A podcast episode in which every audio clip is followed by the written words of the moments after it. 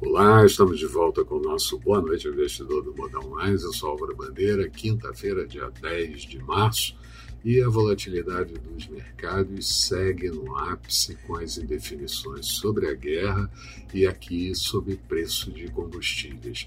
Por enquanto, nenhum acordo formal foi feito em relação à guerra, como cessar-fogo, a paz, e aqui muitas ideias para conter a escalada de preços de combustíveis, principalmente após a Petrobras ter anunciado alta da gasolina de 18,7%, diesel 24,9% e GLP de 16% na sessão de hoje. Putin anunciou que segue fornecendo petróleo para a Europa via Ucrânia e não pretende usar isso como estratégia de guerra. Mas é preciso buscar a independência por países da Europa, claramente, e Putin só mexeu foi exatamente com os fertilizantes, que proibiu a exportação e isso nos afeta diretamente. Sobre a Rússia, a previsão de que o PIB nesse ano pode encolher algo entre 12% e 15%, e a Moody's fala em default no pagamento de títulos. Além disso, o Banco de Compensações Financeiras, o BIS, é, suspendeu a Rússia. O Banco Central Europeu fez a sua reunião sobre política monetária, anunciou que a taxa de refinanciamento permanece em zero, depósitos em menos 0,5% e empréstimos com 0,25%.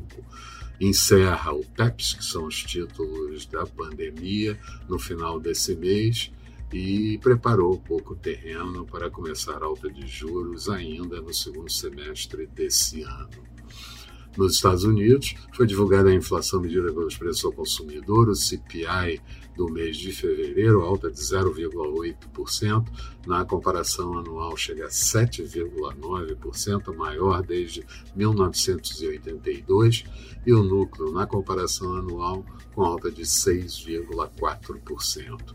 Ainda tivemos aqui o Senado aprovando o PL, projeto de lei é, que abriu a conta de estabilização do preço de combustíveis e vai ter o auxílio gasolina.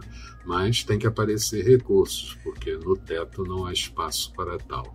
O IBGE divulgou as vendas do varejo de janeiro crescendo 0,8% contra janeiro do ano passado, uma queda de 1,9%, vendas do varejo ampliado em queda em janeiro de 0,3%, contra igual período de 2021, menos 1,5%. Ainda estamos um ponto percentual abaixo da pré-pandemia e a alta foi muito concentrada. Também foi divulgado os dados do CAGED com a criação de empregos formais de 150 mil no mês de janeiro.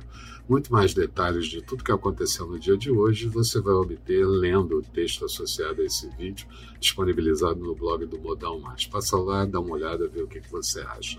Faltando meia hora para o encerramento, o Bovespa tinha queda de 0,39%, índice a 113.455 pontos o Dow Jones com queda, faltando meia hora também, 0,48%, e Nasdaq com uma queda de 1,17%.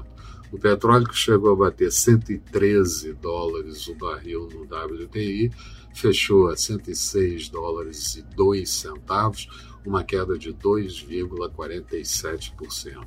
Dólar por aqui sendo negociado no fechamento a R$ 5,016 uma alta de 0,11%. Amanhã, dia de divulgação da inflação oficial do mês de fevereiro pelo IPCA, alguma coisa próxima a 0,90, vindo no mês anterior de 0,54.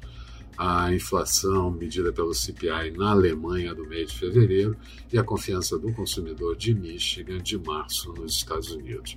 Eram essas as considerações que eu gostaria de passar. Boa noite a todos e até amanhã bem cedo com o nosso Bom Dia Investidor. Até lá então.